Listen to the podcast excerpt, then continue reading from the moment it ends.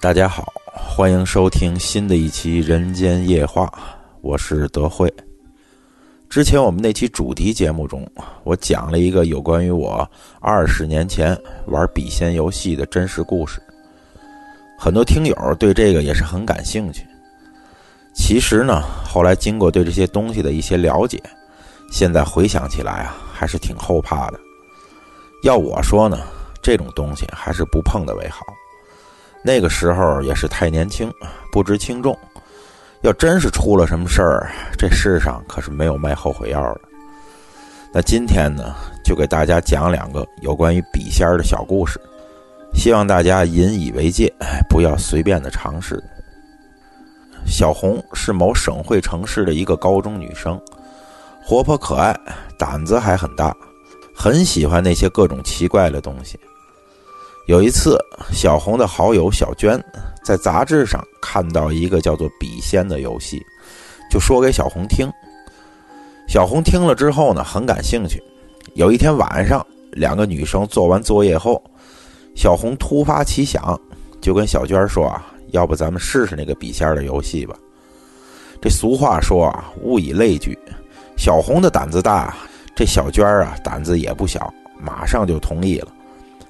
于是两个人瞒着父母，拉上窗帘，点起蜡烛，拿起一支笔，就开始玩起这个笔仙游戏。根据杂志上介绍的方法，两个女生拿好了笔，就开始一起念：“笔仙，笔仙，我是你的前世，你是我的今生。若要与我续缘，请在笔上画圈。”这样念了七八次，这个笔根本没有动。小娟儿就有些气馁了，说：“这杂志上该不会是骗人的吧？”要不咱别玩了。这小红听完就说：“啊，咱再试试，你也别这么心急。”就这样又念了七八次。突然，这支笔快速的动了起来，两个女生是又惊又喜。小红急忙问道：“你是笔仙吗？”这笔缓慢的移到了“是”字上，这就是所谓笔仙的回答。小红又问道：“你愿意和我对话吗？”这笔又指到了“是”上。随后，小红连续问了几个问题，比如说我多大啊？我是男的还是女的呀？我有没有男朋友啊？这笔仙全部都做出了正确的回答。接着，小红又问：我会不会考上大学呀？我什么时候能交上男朋友啊？我将来婚姻会不会幸福啊？笔仙跟着也一一做了解答，但这些问题是不是正确的，哎，就没人知道了。就这样啊，玩了三十分钟，小红感到很累。决定不玩了。根据游戏规则，此时他们应该把笔仙送走。送走的方式也很简单，就跟笔仙说：“今天我们就到这儿，这个笔呢就不再动了，游戏就结束了。”可谁知道呢？就在结束之前，之前一声没吭的小娟儿突然问了一句：“笔仙儿，你是怎么死的？”这话音未落，小红突然感到手上的笔开始高速的移动起来。疯狂的乱画圆圈，而且速度是越来越快。小红和小娟根本控制不住，万分的惊恐。终于，啪的一声，笔掉了下来。这下可糟了，这就是玩笔仙最坏的结果，没有把笔仙送走。小红赶忙去翻杂志，发现最后有一行之前没有注意的小字儿：“切记，不可以问笔仙是怎么死的。”可现在看到已经太迟了，两个女生是吓得半死。小娟儿急忙告辞回了家，小红也被吓得赶快上床睡了觉。可是这一夜，小红连续的做噩梦，一个噩梦连接着一个，无穷无尽。到了最后，小红似乎醒了，似乎又没醒。她感觉到屋子角落的某个地方，似乎站着一个长发的女人，一直在盯着她看。这期间没有关上了窗户，不断有风吹进来。当时是夏天，有风应该是很凉快的，但小红觉得这风是寒冷刺骨。她试图大喊，却怎么也叫不出来。万幸的是啊，那个女人并没有靠近她，只是远远地看着她。就在小红觉得精神要崩溃的时候，突然感到有人在推她，然后听到有人说：“快起床了，再不起就迟到了。”小红猛地从梦中惊醒，原来是妈妈在叫她起床。这时她才发现天已经亮了。小红惊恐地向房间的那个角落看去，但是什么也没有。她感到手脚发软，挣扎着爬起来，却发现枕头上有血，殷红的一片。看见血，小红吓得是魂飞魄散。这时，妈妈突然说：“哎，你鼻子上怎么有血迹啊？是不是鼻子流血了？哎，奇怪了，你从小到大从没有出过鼻血啊，是不是昨天吃了什么上火的东西？”可小红也闹不清为什么自己的鼻子突然会流了血。就这样，她失魂落魄的到了学校，一眼就看到了面色憔悴的小娟儿。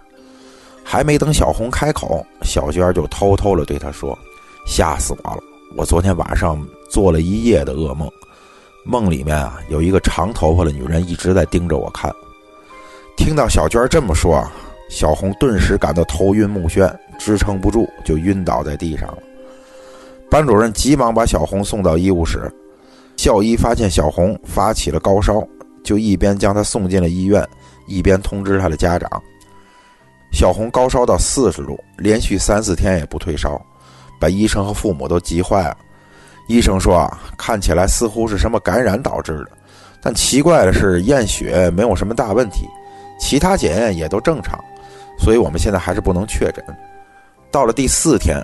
小红已经被转到了市里最好的医院，但仍然是高烧不退，神志模糊。医生和家长都束手无策。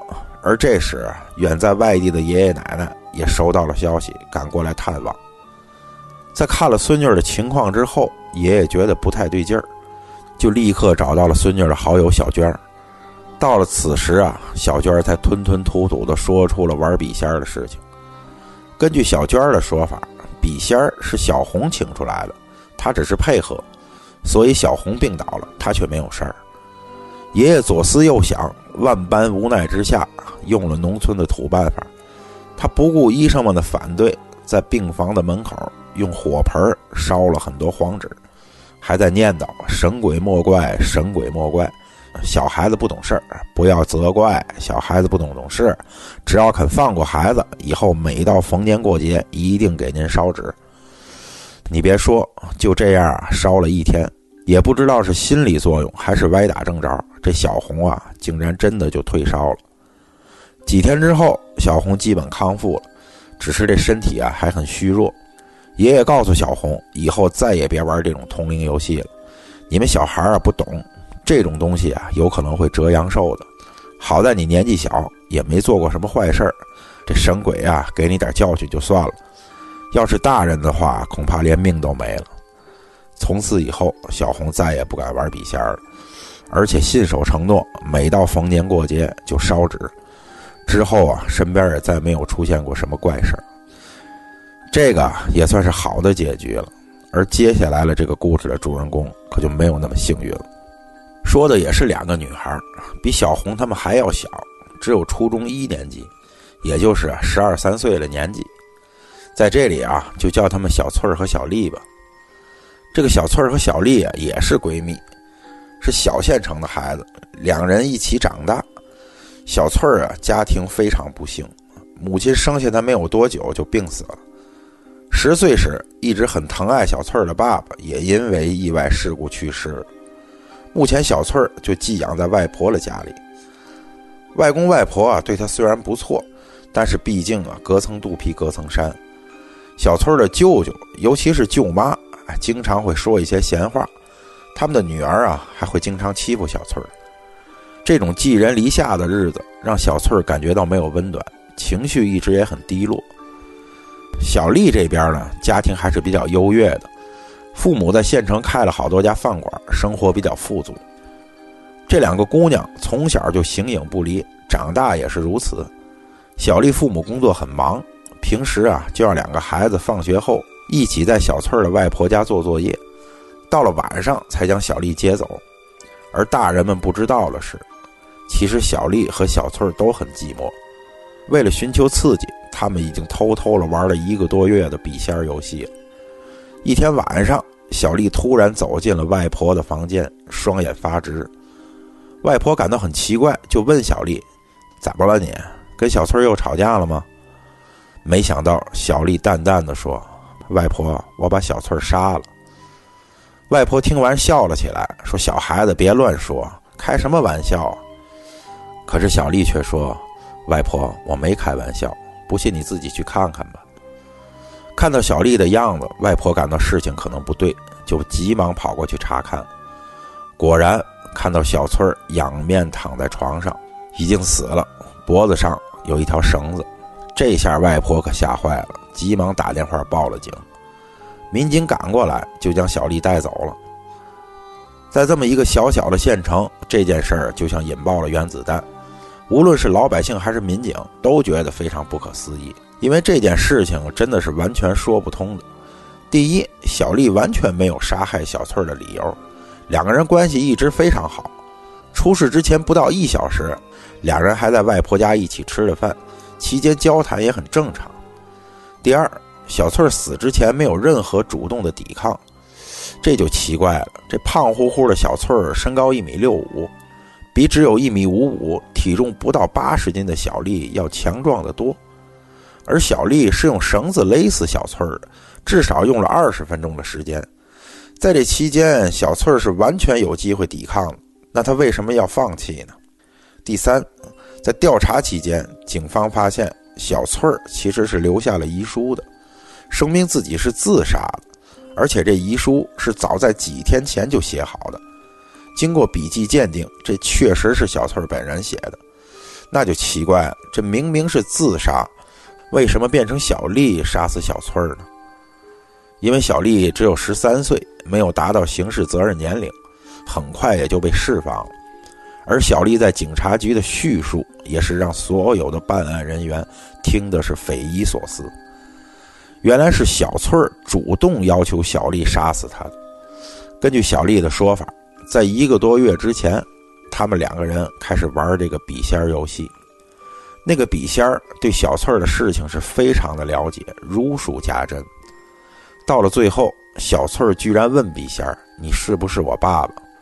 可谁知道笔仙儿竟然说是。小翠儿听了特别高兴，几乎每天都和笔仙儿聊天。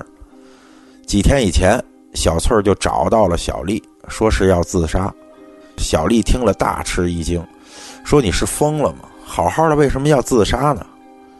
可没想到，小丽说：“啊，她是想和爸爸在一起，但是之前爸爸通过笔仙告诫她不能自杀，不然就永远见不到他。所以小翠儿啊，求小丽把自己杀了。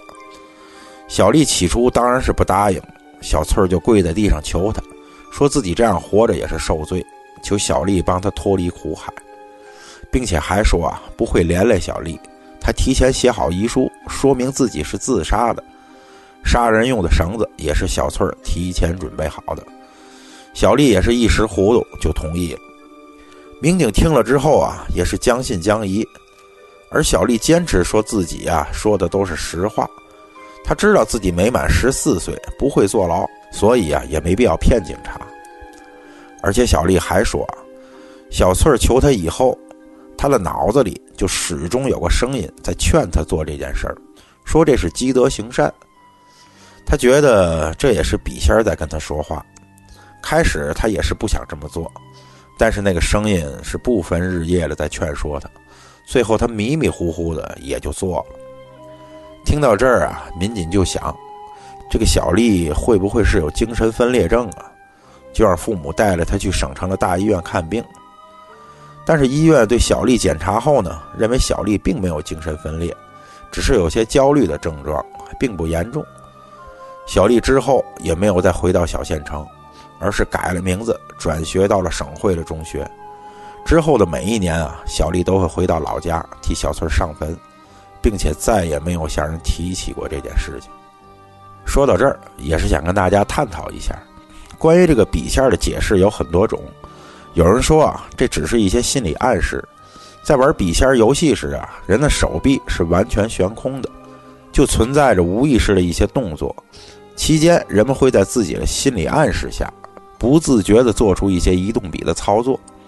所以说，很多笔仙回答问题很准确，其实啊，都是玩游戏的人在自问自答，根本没有什么笔仙。但是呢，也有一些迷信的说法。说笔仙啊，就是鬼魂附体，咱们经常说啊，鬼是一种能量存在，只是通常都很弱。不过仍然有一些鬼的能量很强大，到了可以啊控制人们部分脑电波的作用，使得你能够做出一些奇怪的动作。而笔仙游戏就是最能让鬼神操纵人体的一种方法。所以无论国内还是国外，这通灵的形式啊都差不多。但即便用迷信的说法。这附体的鬼魂也是会对人体造成很大伤害的，甚至改变你的思维，更有甚者还有可能会折寿，这也是有可能的。今天这两个故事呢，是我在网上看到的，我又要说那句话了：这故事未必是真的，但是道理肯定是真的。所以在这儿呢，就是想劝大家一句：这个东西啊，最好还是不要瞎玩。年轻时少不更事，行事荒唐。现在年纪越来越大了，也是明白了很多道理。对于这些事情，你信也好，不信也罢，其实都不重要。还记得我讲了那个经历中笔仙说过的那句话吗？平生不做亏心事，半夜不怕鬼叫门。所谓常怀敬畏之心，方能行有所止。好了，今天的节目就到这儿，咱们下期人间夜话再见。